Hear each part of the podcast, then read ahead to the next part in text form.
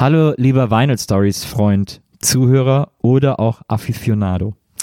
Äh, bevor es mit der heutigen Folge losgeht, ein kleiner Hinweis in eigener Sache, denn diesen wunderbaren Podcast gäbe es nicht ohne das super wunderbare Heft Vinyl Stories, dessen dritte Ausgabe jetzt erscheint und äh, an jedem Bahnhofskiosk in gut sortierten Buchhandlungen und natürlich auf vinyl.tv erhältlich ist. In, dem Aktu in der aktuellen neuen Superausgabe sind ganz viele großartige Stories. Zum Beispiel ein Hausbesuch bei der Musikmanagement-Legende Shep Gordon auf Hawaii. Das ist äh, der Mann hinter vor und oftmals sicherlich auch stützend neben Alice Cooper äh, und vielen anderen Künstlern. Es lohnt sich auf jeden Fall. Noch viele, viele weitere Themen findet ihr im aktuellen Heft von Vinyl Stories. Und jetzt geht's los und Gerion und ich erzählen euch mal wieder einen vom Pferd, vom Vinylpferd, aber wohlgemerkt. Viel Spaß mit der Folge heute. Bis dann. Tschüss. Vinyl Stories, der Podcast mit Gerion Klug und Nils Bokelberg. Heute Live-Alben. Hallo, erstmal äh, erstmal an euch, die ihr hier schon äh, einzeln versammelt seid, äh, ein, ein herzliches Hallo und natürlich auch ein großes Hallo an meinen kongenialen Gesprächspartner Gerion Klug. Da bedanke ich mich und sage auch äh, herzlich willkommen Nils Buckelberg. Der Name hat einen Applaus verdient. Vielen Dank. Aber nur der Name, nicht die Person. Ja, mal sehen, du musst dir, du musst den Applaus zurückholen. Naja, also, er, also erarbeiten. Nochmal quasi, das war jetzt äh, Applaus-Dispo sozusagen und das muss ich jetzt äh, Absolut, füllen. Ja, absolut. Ich verstehe. Ähm, ja, wir machen einen Podcast, für die, die es nicht wissen. Äh, jetzt mit diesen Live-Ausgaben geht die dritte Staffel los. Zwei haben wir schon gemacht. Äh, unter anderem im Rahmen des Magazins Vinyl Stories, äh, in dem es um alles Schöne um die Schallplatte geht. Ja. Und äh, wir beide unterhalten uns regelmäßig äh, über Themen, die irgendwas mit Schallplatte zu tun haben. Ähm, warum man auf uns gekommen ist, weiß man nicht so genau. Alle anderen hatten keine Zeit. Es ist fast so, ja. Wir wurden gecastet vor zwei Jahren und haben dann angefangen vor zwei Jahren. Und Ja. jetzt sind wir an der am Scheideweg. Wir werden jetzt äh, rumgereicht auf Festivals, werden wir ähm, rangekarrt, wie hier heute Abend. Äh, Ja. ähm, und müssen das jetzt auch noch live machen, anstatt dass wir uns auf die Schnitte verlassen können. Und es ist die verflixte dritte Staffel. Immer, die dritte Staffel ist immer die große Schwierigkeit. Bei Ist allen es so, Serien, ne? Bands, was auch immer. Du hast diverse Podcasts inzwischen hinter dir. Ist die dritte Staffel immer, dann wird es eingestellt danach? Ich glaube ja. Ich glaube nach, also während der dritten in der Regel eigentlich. Ja. Eskaliert es so dermaßen, dass man sagen muss, nee, das, das müssen wir hier aufhören. Komm, dann lass uns doch jetzt mal ganz normal, unvorbereitet, wie wir sind, Ja. wie immer, ähm, äh, loslegen. Ja, wir haben uns ein schönes Thema ausgesucht. Äh, wie gesagt, in den letzten Staffeln ging es um so Sachen wie, letztes Mal haben wir nur über Genre gesprochen, Schlager etc., Punk, äh, äh, Rock, was auch immer. Äh, wir haben davor auch über so Sachen gesprochen, die man thematisch mit Vinyl in Verbindung bringen könnte, also Vinyl und Humor und so weiter und so fort. Ähm, und jetzt äh, für diese Staffel haben wir uns gedacht, wir gehen mal so ein bisschen auf so spezifische äh, Albengattungen äh, ein und wollen heute über, äh, also wir sind ja heute, sprechen ja öfters, aber jetzt gerade möchten wir gerne über Live-Alben sprechen, die ja tatsächlich auch ein eigenständiges Genre im weitesten Sinne sind. Also früher waren Live-Alben in der Musikhistorie wichtige Alben für Künstler. Heute, will ich ja gleich mal so gegenhalten, sind Live-Alben, ein, äh, wie soll ich sagen, ein ähm, Blinddarm der Musikindustrie. ähm, Live-Alben werden oft für, äh, dafür missbraucht, einfach das gleiche Album, was ein Künstler nochmal äh, gemacht hat, nochmal zu wieder zu veröffentlichen, mit dem Zusatz live, wenn da irgendwie 70 Prozent drauf von dem Album sind, Album sind, von dem Bestseller-Album, dann wird das zu den anderen Alben dazugezählt und gilt gar nicht als eigenständiges Album, dient dann nur zu, nur um nochmal Platin zu bekommen. Ähm, insofern ist das Genre Live-Album so richtig zu Schanden geritten worden, glaube ich. ähm, ist dem so? Hast du das auch so empfunden? Ja, ich, hab, ich fand Live-Alben immer so ein bisschen sinnlos, aber auch schon früher. Äh, also die allermeisten Live-Alben, die ich gehört habe äh, oder die ich so von deren Existenz ich mitbekommen habe, da wusste ich immer nie, warum ich mir die anhören soll. Ähm, es gibt ja dann zum Beispiel auch den, den Maximalfall wie Pearl Jam, die ja mal auf einer auf einer Tournee jedes Konzert dann als Live-Album rausgebracht haben und dann auf so einer Welttournee und dann irgendwie nachher 80 Live-Alben gleichzeitig rausgebracht haben oder so. Wieso ist doch gut? Opulenz ist immer gut. Das ist doch gut. Aber, aber das ist doch, sagen wir mal, das ist ja quasi ein Fanservice. Im Grunde genommen sind Live-Alben ja immer Fanservice. Ja, Helene Fischer, atemlos live. Ja. Jan Delay, Mercedes Dance live. Ja. Das sind triste, triste Veranstaltungen. Ja, aber das ist ja, die Fans freuen sich ja drüber. Aber ich glaube, dass viele Fans sich so ein Live-Album auch holen. Und da ist ja dann natürlich gerade dieser Pearl Jam-Move äh, sozusagen wieder brillant auf eine gewisse Art und Weise. Äh, ich glaube, dass viele Fans sich Live-Alben holen in der Hoffnung, sich selber zu hören. Sich selber zu hören, Ja. weil sie da Wie sie waren. so zwischen zwei Liedern gerufen haben, ey! Oder so, yes! Oder sowas. Also es gibt tatsächlich, ich jetzt, das fällt mir jetzt ein. Ich war mal bei jemandem zu Hause, der auf einem, auf dem einzigen Beatles Live-Album zu hören ist, Aber hat, wieso ist der da zu hören? Was hat der da? weil äh, der irgendeiner seinen Namen schreit. Und der ist tatsächlich zu hören, ist total stolz drauf. Er ist jetzt vielleicht 70, 80, ich habe den Namen auch ganz normal vergessen, eine halbgare Story.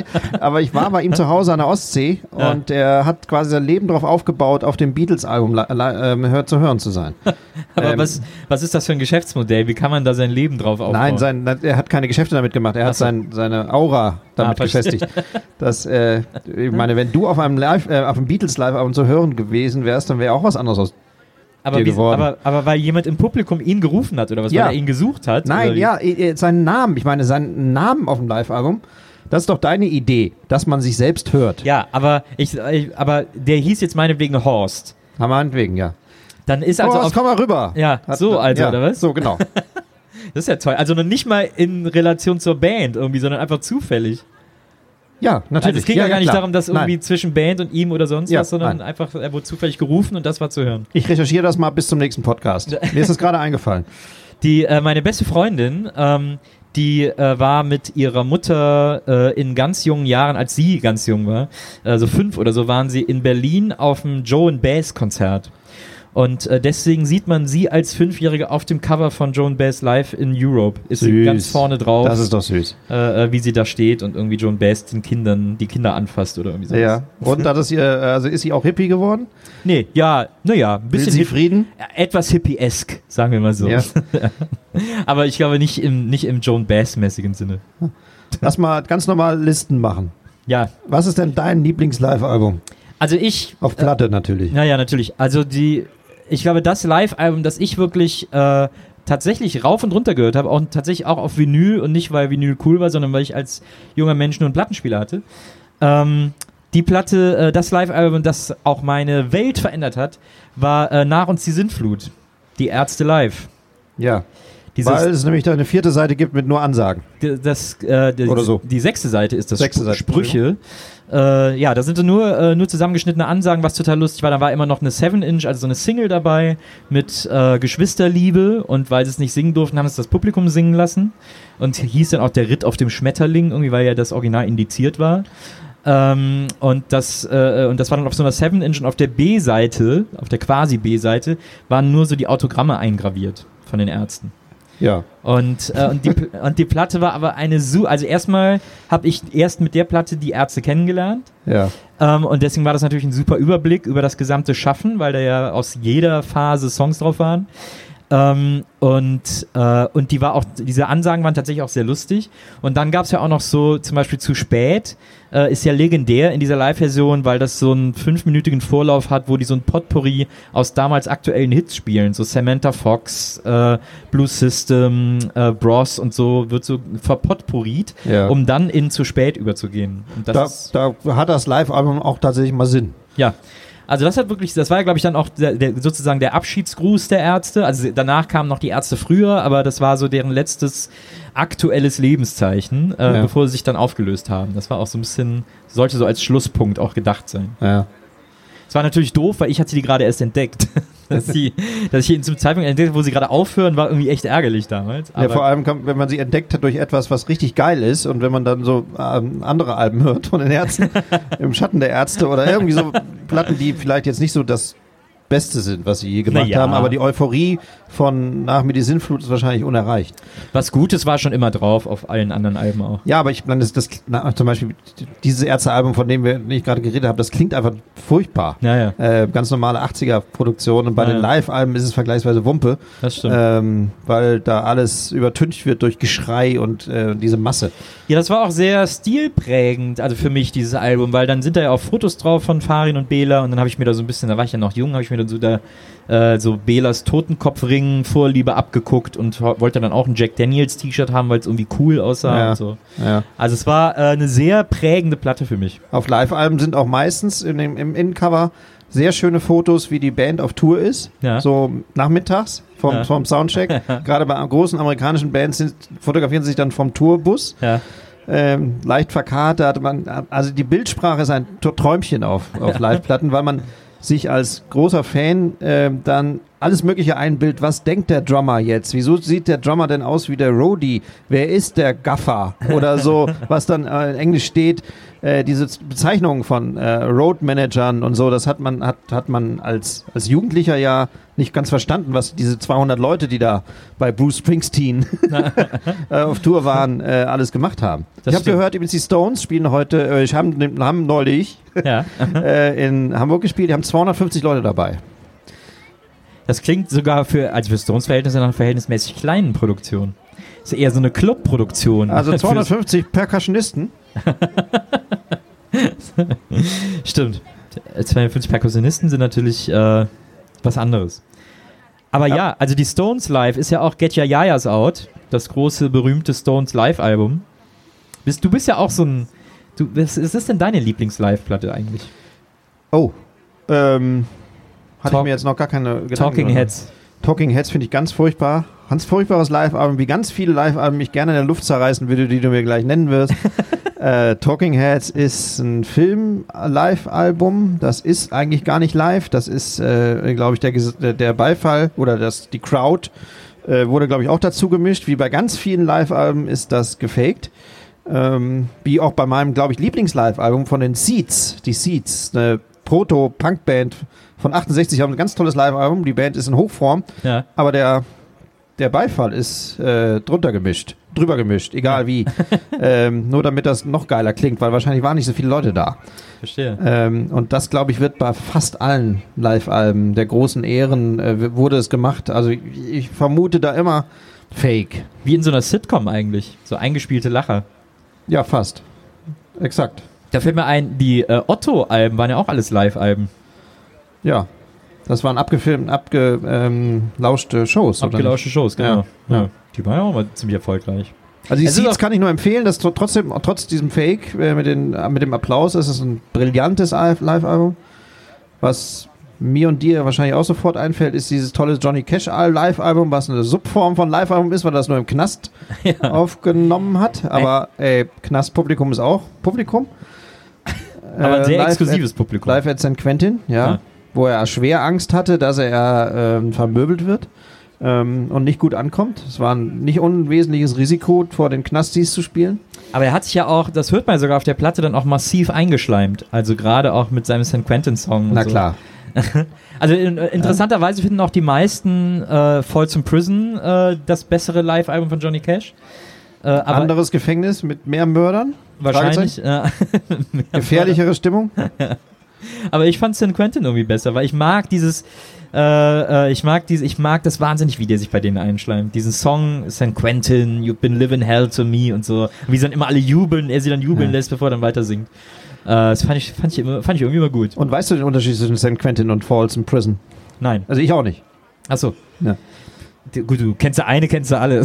Ein Gefängnis? ja. Waren das viele schwarze Gefangene damals eigentlich? Ich glaube damals noch nicht so. Das ist ja erst heute in amerikanischen Gefängnissen so. Äh, ich glaube damals war das noch, war das noch anders. Ja. Wahrscheinlich waren die da auch getrennt, sogar noch zu der Zeit. Allgemein gilt James Brown als das beste Live-Album aller Zeiten. Naja, Ähm, ne. das, da frage ich auch gleich, waren da auch Schwarze im Publikum? Oder war das ein rein weißes Publikum? Das ist ja, äh, also dieses Live at Apollo ist ja, ähm, es gilt, also ist so ein Kritiker, Ja. Kritikerliebling, Ja. das beste Kritiker-Live-Album aller Zeiten sozusagen. Ähm, Ja, äh, das wird ja ein Ex das war ja, äh, als Apollo war ja, glaube ich, in der Bronx, ne? Das wird ja ein exklusiv schwarzes Publikum gewesen sein. Ja, oder halt nicht. Also ich traue der Plattenindustrie auch zu, dass sie äh, ähm, einen rein weißen Abend veranstaltet hat. Aber wäre mal eine interessante Frage zu checken, ob das enthusiastische Publikum da, ähm, da war vielleicht gar kein Weißer. Das stimmt. Was auch äh, ungewöhnlich ist ne, Ja. zu der Zeit. Ja. Wann war das denn? 66 oder Ich glaub, 68? 68. 68, ja. Äh, Spitzenplatte. Ja. Finde ich, finde ich auch. Sehr wild, äh, sehr roh und irre. Einfach vollkommen irre. schnell, auch unglaublich schnell. Ja. Also ich, ich, ich mag eine Platte, mein Bruder hat ja damals auch immer Platten, wo ich immer so drum gewühlt habe. Und da gab es auch eine Live-Platte, die ich mir immer wieder angehört habe. Und ist mir heute fast ein bisschen peinlich, wenn, vor allem wenn man so Interviews mit dem liest. Aber der hatte damals schon eine Waffel und es ist heute halt schlimmer denn je. Aber es war eine gute Live-Platte, äh, nämlich äh, Ted Nugent, Ja. Live Gonzo. Äh, die hat mich als Kind angesprochen, weil das Cover so wild aussah und weil da Gonzo drauf stand. Den kannte ich halt aus der Muppet Show. Und dann äh, habe ich Aber mich war gewundert, der dass Gonzo der, gemeint? Nein. das, nee, ich hatte mich auch gewundert, dass der dann nichts mit der Platte zu tun hat. Ich kannte den Begriff nur aus der Muppet Show. Äh, aber eine super Rockplatte, so mit Cat Scratch Fever und so. Äh, live, totaler Gitarrenwahnsinn. Aber der Typ ist halt leider auch so ein Ur-Nazi und mega unangenehmer Typ. Und äh, ich, wenn ich heute so Interviews mit dem lese, schäme ich mich, dass ich irgendwie, dass ich den mal gehört habe. Und äh, sortierst du äh, sich als spätere Nazis entpuppende Leute aus deiner Plattensammlung nicht aus? Ja, also ich habe jetzt keine Ted Nugent-Platte mehr, weil es mir einfach unangenehm ist, den zu hören. Aber ich Ja. habe die früher immer gerne gehört, die Platte. Und hast du noch Beck-Platten? Beck, Ja, wegen, weil er der Scientologe, Scientologe. Ja, Beck-Platten habe ich. ist. Und mir fällt auch jetzt kein Nazi ein, der in der Plattensammlung sagt. Wer? Wagner. Hast du noch Meine Wagner? Wagner-Platten habe ich alle verkauft, als ich Alle das verkauft. erfahren habe. Also das, ja. Als ich erfahren habe, Sehr, dass sehr. der Nazi war, sofort alle Wagner-Platten auf den Müll geworfen. Das geht nicht. Was? Wagner? Das dieser Mann? Das ist gut. Richard von Weizsäcker war ja auch Nazi. Das ist so wie bei, äh, wie bei den Simpsons, wo, äh, wo Tingeltangel Bob aus dem Knast äh, entlassen wird und er hat aber Die Bart Die auf dem Rücken tätowiert. Und dann sagt einer bei dieser Bewährungskommission, nein, das heißt Die Bart Die. Und dann sagen die, ah, wer Deutsch spricht, kann kein schlechter Mensch sein. Echt gut. ähm, ja, was, äh, was gibt's noch für Live-Platten? Ich habe ja gerade eben mal im Internet geguckt, was so die erfolgreichsten sind. Das ist Recherche, wie Nils Bugelberg sie mag Achso, übrigens, und macht. Äh, das fand ich auch ganz interessant. Äh, achso, auch noch ein sehr gutes Live-Album. Ähm, ist äh, überraschenderweise, ich hätte es nie gedacht, mein Bruder hat mich drauf gebracht. Der hat gesagt, hör dir die mal an, dann hörst du mal, wie die eigentlich, wie die eigentlich gedacht waren. Ähm, Status Quo Live. Es gibt einen von denen, das heißt einfach Status Quo Live. Wenn man an Status Quo denkt, denkt man an so eine Horror-Altherren-Rockband. Whatever you want, whatever you like. Die, die Ja. schlimmsten Lieder aller Zeiten. Nicht nur Mann, also ich auch. Ja, ja, genau. Und dann ist ja auch Rockin' All Over the World, das glaube ich auch äh, Status Quo. Also die schlimmsten Rocksongs der 70er, 80er und bis heute. Ähm, aber äh, diese Status Quo Live ist aus der Zeit davor und da waren die echt, da waren die echt laut. Das war echt eine sehr laute, wilde, krasse Lärmband, Ja. Rockband.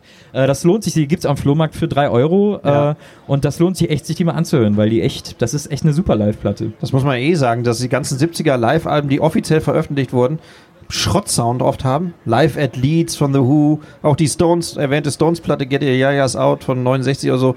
Sch unglaublicher Schrottsound, total hart, alles total hart. Das, ich frage mich echt, wer das gehört hat.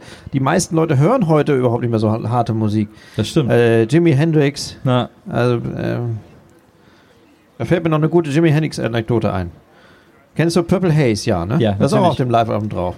ist Weißt du, woher wahrscheinlich die- auf jedem Jimi Hendrix Ja, wahrscheinlich. Weißt du, woher die Zeile Excuse me while I kissed, äh, äh, while I kissed the sky kommt? Ne? Ne? Er, Weil er, nee, warte, aber lass mich raten. ja, bitte. Äh, er hat damals äh, Sky Dumont kennengelernt und äh, jemand hat zu ihm gesagt, Jimmy, du musst auf die Bühne. Und dann hat er gesagt, äh, so viel Zeit muss sein, excuse me, While I kissed while the I sky. kiss the sky. Gut, ganz gute Erklärung, aber natürlich ganz normal falsch, weil Sky Diamond, äh, Sky, äh, wie heißt Sky Diamond.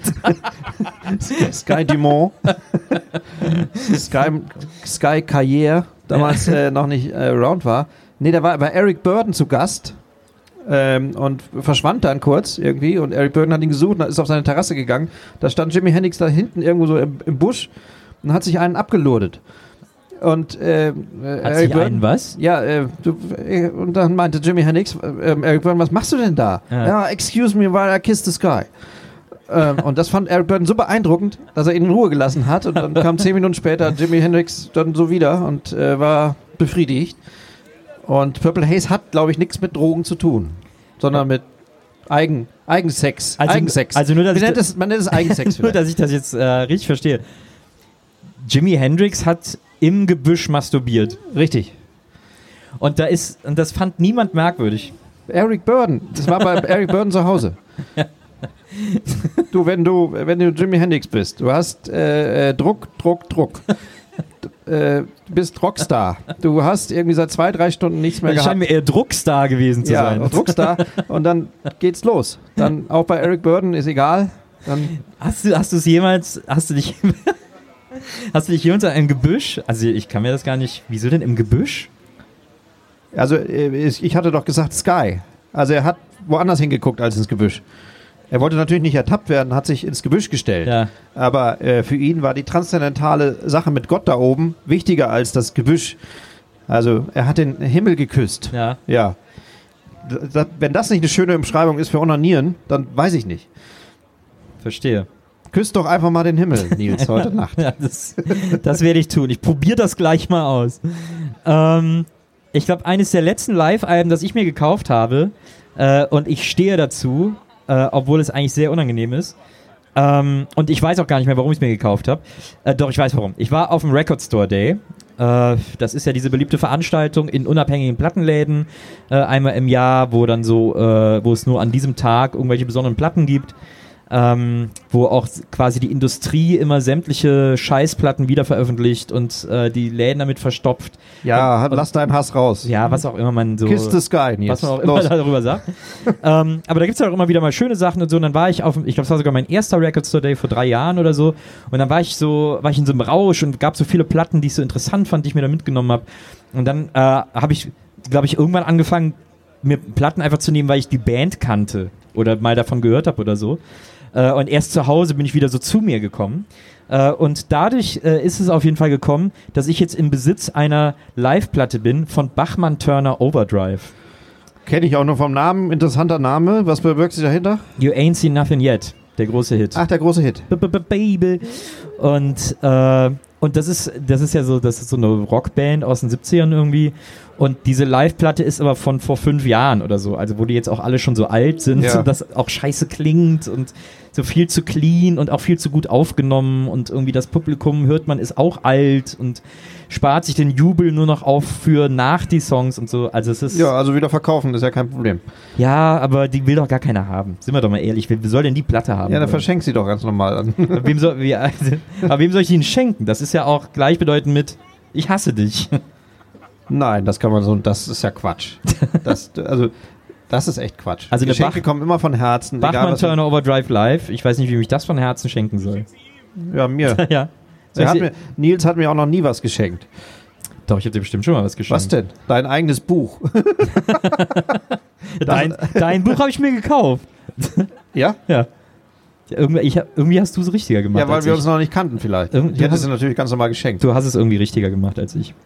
Nils, was ist Live-Album ist heute das Thema bei Ja. Vinyl Stories. Was ist das meistverkaufte Live-Album aller Zeiten? Das, Auswendig, äh, Nils gilt als äh, personalisiertes Wikipedia, das meist aber mit Charme, natürlich.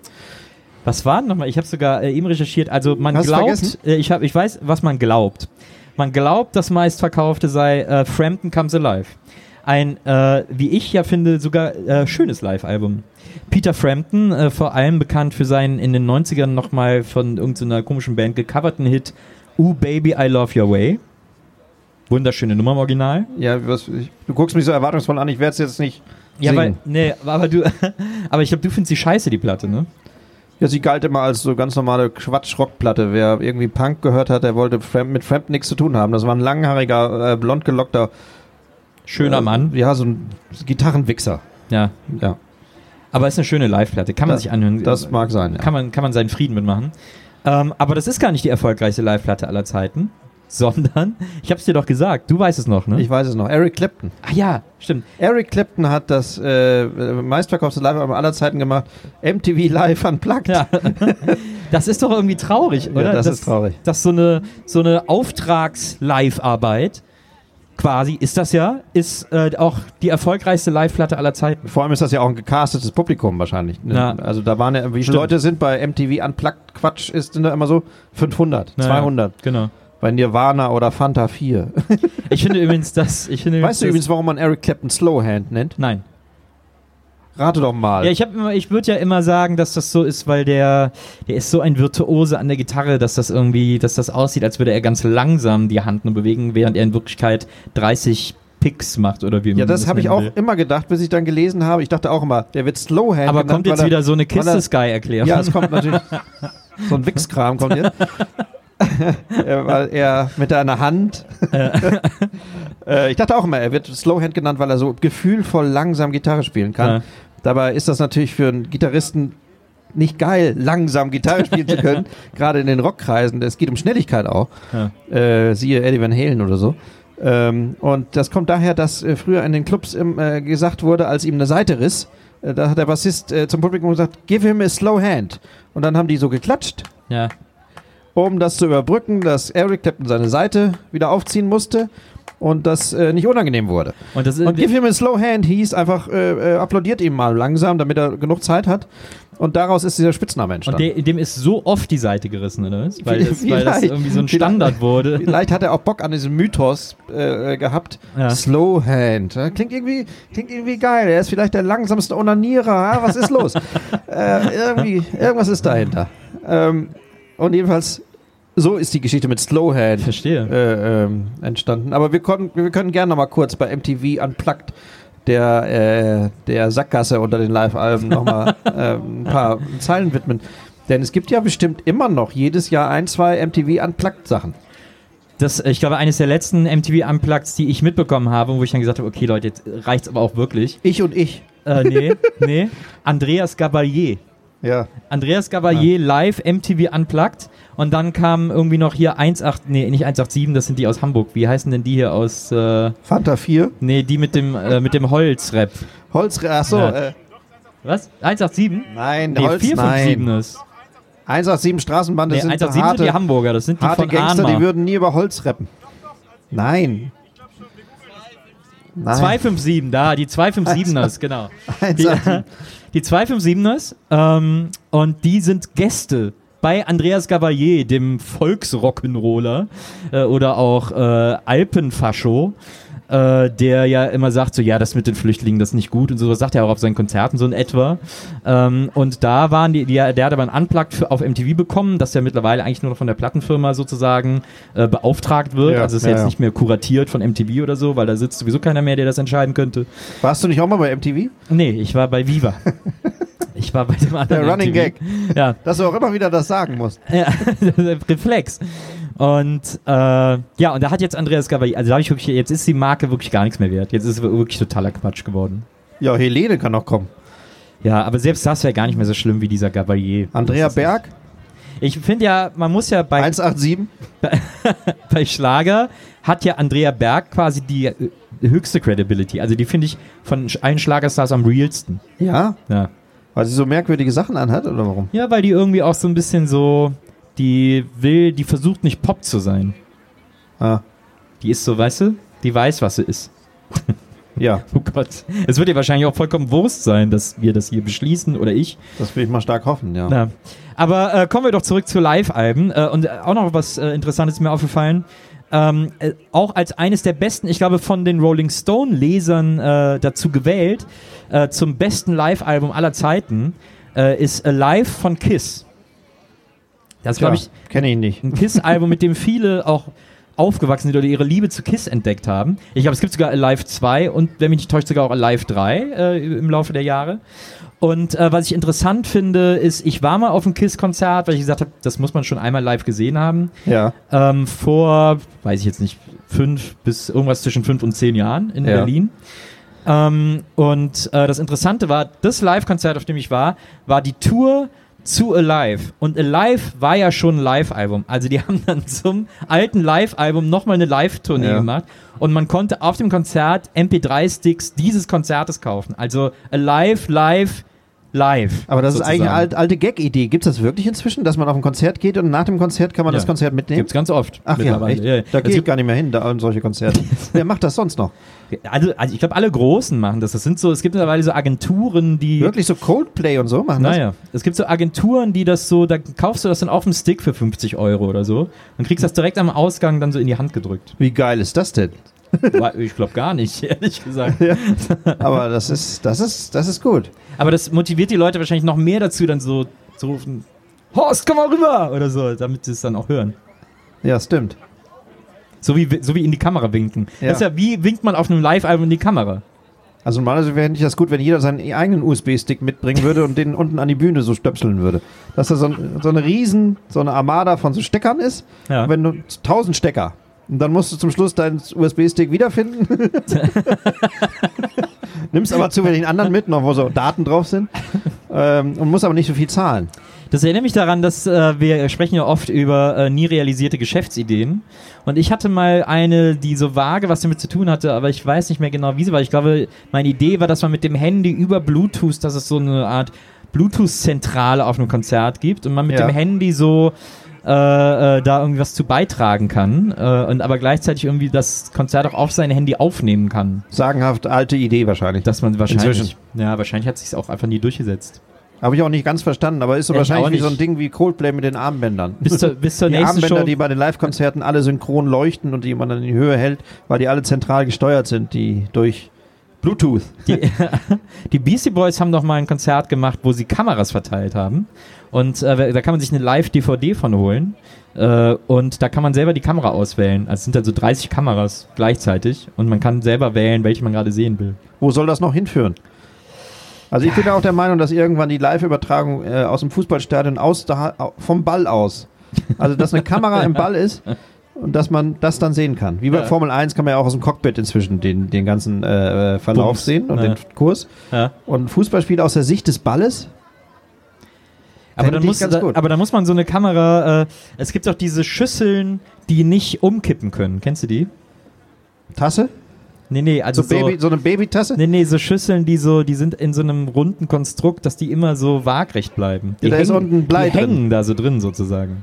Da, wo Blei drin ist. Und, Ja, Blei ist jetzt, glaube ich, nicht bei so Sachen, wo Kinder draus essen drin. ja, das ist eine, natürlich eine Schicht, die ist abgetrennt von, durch Plastik. Ja. Aber die, es gibt auch so Tassen, die nicht umkippen können. Du machst so und dann stellst sie sich mal wieder auf. Die meinst ja, du? Nee, nicht aufstellen, sondern äh, die, du kannst sie einfach nicht kippen, weil das immer waagrecht so, bleibt. ja. So, da ist drumherum was, was kippen kann, aber das Innere bleibt halt immer waagrecht, Ja. weil es so aufgehangen ist. Und was ist das jetzt? Was soll das jetzt? Ähm, das müsste, die Kamera müsste an so einem Ding im Ball sein, weil sonst dreht man sich ja immer so. Stimmt. ja, oder man macht. Super komplizierte Erklärung. Aber, Ja, aber der Ball schöne- dreht sich ja so schnell. Ich meine, wann liegt er auf einem Punkt genau auf der Kamera? Gar nicht. Also so gut wie nie. Ja. ja, deswegen muss die an so einer Aufhängung hängen. Und dann muss der Ball halt durchsichtig sein. Ein Ja, Glasball. ein Glasball, ganz normal. Ja, ganz normal. Ein Glasball, klar. Das ist es. Ich hatte übrigens auch mal die Geschäftsidee, äh, leuchtende, im Dunkeln leuchtende Bälle, also Lederbälle, Ja, äh, zu machen, weil dann kann man, also richtig leuchten, nicht nur so, so phosphor phosphoreszierend, ja. wie man äh, das kennt, so Fußbälle, die man im Schnee benutzen kann, die sind ja so, so äh, neonartig. Äh, oder in, in der Dämmerung, sondern so richtig leuchtend, dass man quasi kein Flutlicht mehr braucht, sondern der Ball leuchtet. Was hältst du davon? Ja, Finde ich ganz gut, aber ich glaube, das ohne Flutlicht haut trotzdem nicht hin. Nein, aber du kannst doch heute durch Halogen, Ja. ähm, nee, wie heißt das andere? LED zum Beispiel. LED ist ja, kannst du ja, ähm, da brauchst du ja keine äh, ähm, Röhre mehr Ja, oder kein, kein ja, so ein, ein Kabel. ja. Ähm, da kannst du doch unglaubliche Helligkeit erzeugen. Und wenn du das in so einen Ball einbaust Aber und den noch irgendwie so, ähm, wie soll ich sagen, matschig, weich machst, wie ein Ball halt so ist, ja. also Aber dann ist flexibel, dann hättest du doch eine quasi gleichzeitig eine Leuchte wie ein Ball. er, aber dann ist er immer nur da hell, wo der Ball ist. Ja, aber der strahlt ja in alle Richtungen. Ja, aber so war, der strahlt doch nicht über ein ganzes Fußballfeld. Früher haben die Leute gedacht, Internet ist nicht möglich. Heute ist das Unmöglich. Schon fast Internet da. ist unmöglich. Internet ist fast da. Also Äh, ist der Ball, der leuchtet auch fast da. Also ich würde mich auf den Kompromiss einlassen, dass auch die Tore leuchten. ja, mach das. Die Dann Tore, machst du die, die Tore, und der Ball. Ich verdiene mich mit dem Ball dumm und dämlich und du Dummkopf machst die Tore, weil wer kauft schon Tore? Niemand. Tore brauchen alle, hallo? Ohne Tore kannst du kein Fußball Hast du spielen. schon mal im Leben dein Tor, Tor gekauft? Nie. nee, aber Wie hast, du viele Bälle? Ich habe schon 30, 40 Bälle in meinem Leben gekauft. aber hast du schon Fußball ohne Tor gespielt? Ja, sicher das. Gegen die Wand oder was? Nein, Weil du keine Freunde hast. ganz normal kicken auf der Wiese. Brauchst du kein Tor. Da macht man doch auch ein Tor aus so Aber- Jacken. Äh, Du bist ein Wettkampftyp. Ich bin ein ganz normaler Spieler, Player, ein, ein, ein, ein Spieler. Ich bin ein Spieler. Ich, mir geht es um die Ästhetik und nicht um, die, um den Gewinn. Ja. I'm not a player, I just fuck a lot. Big Punisher. Ah, okay. Hm. äh, achso, was mir noch zu Live-Album eingefallen ist, was ich mir noch notiert habe, ist tatsächlich auch das letzte Live-Album, das ich mir notiert habe. Äh, live und direkt von den Fanta 4. Weil, äh, weil mir dann lustig sagt so einfach, das war ja deren erstes, äh, erstes Live-Album damals. Das muss, glaube ich, nach der Lauschgift ist das, glaube ich, rausgekommen. Ähm, und äh, da haben sie halt gesagt, wir machen das jetzt auch mal und haben, haben dieses Live-Album. Das Interessante ist aber auf der letzten Seite, ich glaube, das war ein Doppelalbum und auf der letzten Seite waren äh, Remixe. Da haben sie mal, haben sich mal was gegönnt und haben mal äh, Leute mit Remixen ihrer Songs beauftragt, ähm, die sie mögen oder von denen sie einfach mal gerne einen Remix hätten. Äh, da war dann ein Picnicker-Remix. Picnicker war übrigens auch auf der Platte zum ersten Mal drauf, also auch im Original. Ähm, und dann äh, gab es einen Remix von Krieger, von äh, ist ja dieses Lied von Thomas, das wahnsinnig viele Leute ganz toll finden und vielen Menschen viel bedeutet. Und Thomas hat das remixen lassen von FX Twin als großen Traum, einmal einen Remix von FX Twin zu haben, weil damals war FX Twin auch der heißeste Scheiß überhaupt und der ist ja auch cool und so. Äh, deswegen ist das auch sehr verständlich, dass man sich gerne mal von den Remixen lässt. Und äh, ich war damals in Stuttgart äh, im Studio, als die als quasi die Duds mit den Remixen angekommen sind. und alle super aufgeregt waren, endlich die Remixe zu hören. Äh, weil ich irgendwie die besucht habe und so und dann, äh, ah, hier, guck mal, hier ist die DAT aus England, damals wurde das noch per DAT verschickt, sowas. Äh, hier ist die DAT aus England, der FX Twin Remix ist da. Also, ja, geil und so. Äh, mach mal rein, mach mal rein. Dann alle sich so ins Studio gesetzt, jeder hat sich irgendwie so einen tollen Platz ausgesucht und Andy äh, macht den DAT-Recorder an und, und schiebt so äh, äh, FX Twin DAT hinein und äh, drückt auf Play und startet und dieser Remix geht los. Und was man jetzt vielleicht nicht bedacht hat, ist, dass FX Twin als britischer Künstler relativ schlecht Englisch spricht. Also der wusste nicht bei einem Wort, Deutsch. was das bedeutet hat. Relativ Äh, Deutsch Deutsch, spricht, ja. genau. Äh, der wusste nicht bei einem Wort von Thomas Text, der eh sehr philosophisch ist und sehr große Worte beinhaltet. Der wusste nicht, was die bedeuten, hat dann einfach so nach dem Klang der Wörter diesen Remix gebastelt. Ähm, und hat dazu auch noch, wie das ja so auch ein bisschen FX Twin Ding ist, das so ein bisschen dekonstruiert auf so eine leicht aggressive Art und Weise. also der ja. hat diesen ganzen Song wirklich die Einzelteile auseinandergenommen und dann irgendwie wieder zusammengesetzt und die Worte zu neuen Sätzen zusammengesetzt, die keinen Sinn ergeben haben. Und äh, ich saß da und ich fand es sagenhaft gut. Ein Wahnsinn. Also ich finde auch heute noch, dass das ein irrsinnig toller Remix ist. Ich finde den, ich finde den wirklich richtig stark, ähm, weil der, weil der wirklich alles so explodieren lässt und dann so aus den Fetzen das irgendwie so neu zusammenbaut. Ähm, da war ich nach dem ersten Hören aber der Einzige, der das so empfunden hat, ähm, weil da etwas betretene Gesichter im Studio waren. Alle so, ja, ja gut, ist was Besonderes. und, und im ersten Moment, glaube ich, nicht so richtig wussten, was sie jetzt damit anfangen sollen. Ich denke mittlerweile, ich glaube dann nach mehrmaligem Hören haben die dann auch einen Zugang gefunden, also gerade Thomas, weil es ja auch so sein Song war und so. Ähm, aber äh, also es war erstmal, da wird glaube ich was anderes erwartet, als das ankam. Das finde ich sehr, sehr gut. Ich bin ja, wie du weißt, bekennender Fanta 4-Hasser. ja, Finde ich sehr gut, Thomas D. dem aufgeblasenen Thomas D. da so eins vor den Latz zu knallen. der ist nicht aufgeblasen. Ähm, das ist deine verzerrte Wahrnehmung. Ja, FX Twin hat sie ver richtig, das ist richtig verzerrt. Ich werde mir das sofort anhören. Mir wird es auch wahrscheinlich sehr gut gefallen. Das, der ist toll. Der ist wirklich, ist wirklich ein toller Remix. Aber ist auch eine tolle Band. FX Twin oder Fanta 4? FX Twin ist ja keine Band. Ja, So, äh, Gerion, Live-Alben. Kommen wir zu, ich will, das war, ist jetzt auch, ich habe mich, da habe ich jetzt ein bisschen reingeschummelt. Diese ja Remix-Story. aber einige Sachen hast du da heute wieder reingeschommelt. Deine ganzen Onanier-Geschichten, dann der ganze Sex- Sexkram. Interessanterweise habe ich auch gedacht, dass eines der, weil ich habe ja auch nachgeguckt, was sind so die erfolgreichsten Live-Alben aller Zeiten.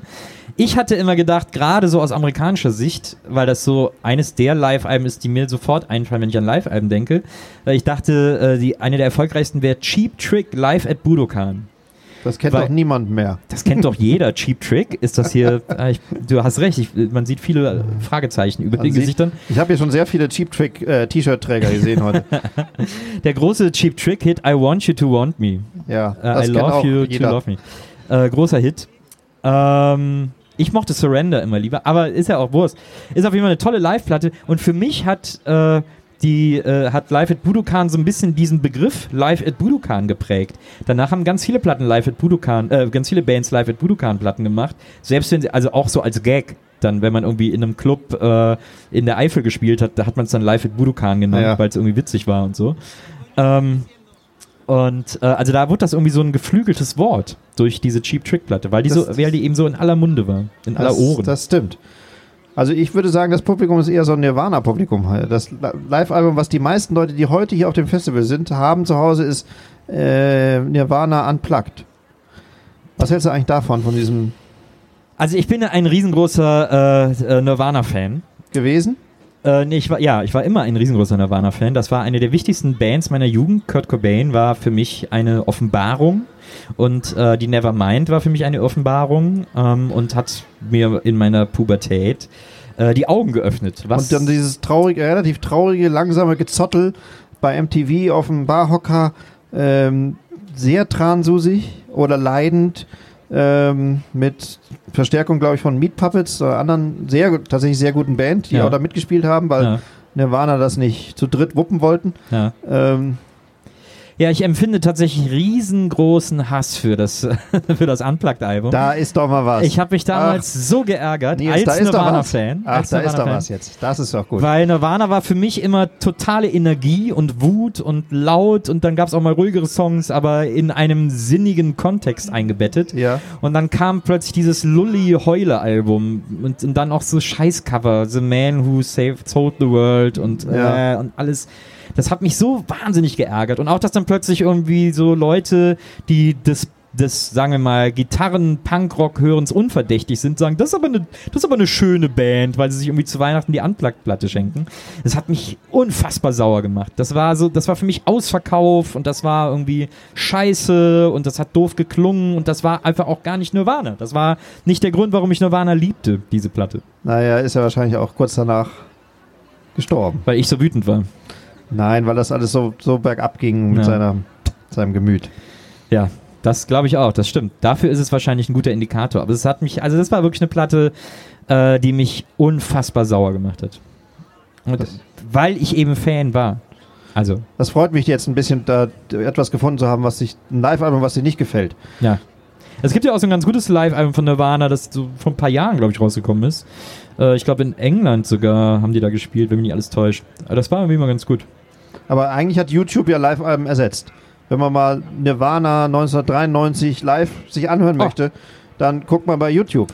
was man auf YouTube sehen kann, das ist ja vielleicht auch ein schöner Abschluss. Wir, wir sind ja jetzt auch gleich durch. Ähm, aber um das, um mal hier den Kreis zum heutigen, äh, zu unserem heutigen Besuch hier at the B-Sides auf dem Festival im Kölner Jugendpark zu schließen. Ja. Es gibt auf YouTube den kompletten Auftritt von Nirvana bei Monsters of Specs. Äh, und das war ein Festival, das war damals im Rahmen der Popcom, äh, hier ein paar Meter weiter hoch ob der Schelsig, äh, im Tanzbrunnen. Da haben Nirvana äh, hier im Tanzbrunnen gespielt und zwar als Opener. Auf dem Festival, da waren, glaube ich, Sonic Youth Headliner ähm, und noch so, ich glaube, Dinosaur Jr. haben da auch gespielt und so. Und ich glaube, Rausch sogar, die waren damals noch, noch eine Sache, äh, hier so eine Kölner äh, äh, Stoner Alternative Rock Band. Ähm, die waren auch so Dritter oder so. Und die, aber die ersten bei, von acht Bands an dem Tag nachmittags waren Nirvana. Und der komplette Live-Auftritt ist auf YouTube zu sehen. Das ist ein super geiles Konzert, weil die total, weil die auf die Bühne kommen, Ich einfach würd, sofort. äh, Das ist nicht so, also die Leute gehen ja schon. Das ist nicht geil, weil sie nach Hause gehen wollen und dann das sich angucken wollen. Nein, die merken sich das und gucken das dann heute Nacht. Ja. Nach die bleiben alle noch. hier. Die bleiben alle Ja. noch. Die haben doch Eintritt gezahlt. Das stimmt. Wir sind mit unserem kleinen Podcast, den wir aufnehmen müssen, hier auf dem Festival Müssen. heute dreimal zu Gast. Ja. Ähm, müssen dreimal, dreiviertel Stunde äh, uns gegenseitig was um die Ohren hauen. Das nächste Mal ist um 18.45 Uhr, wie ich mir aufgeschrieben habe und gemerkt habe. Das Thema haben wir noch nicht, das müssen wir uns gleich mal ausdenken. Aber schön, wie du so heute den Serviceteil übernimmst. Ja, ich, ich hatte das Gefühl, dass du sehr viel zu erzählen hast. Dann kann ich da auch mal Dienstleister für dich sein. Ja, also wir sehen uns gleich hier wieder und jetzt äh, geht's auch gleich auf der großen Bühne los. Äh, habt viel Spaß und äh, gleich geht's äh, um andere Platten bei uns. Ich bin schon sehr gespannt. Bis nachher. Dankeschön. Vielen Dank. genau. Applaus bitte Applaus einblenden. einblenden, sehr gut.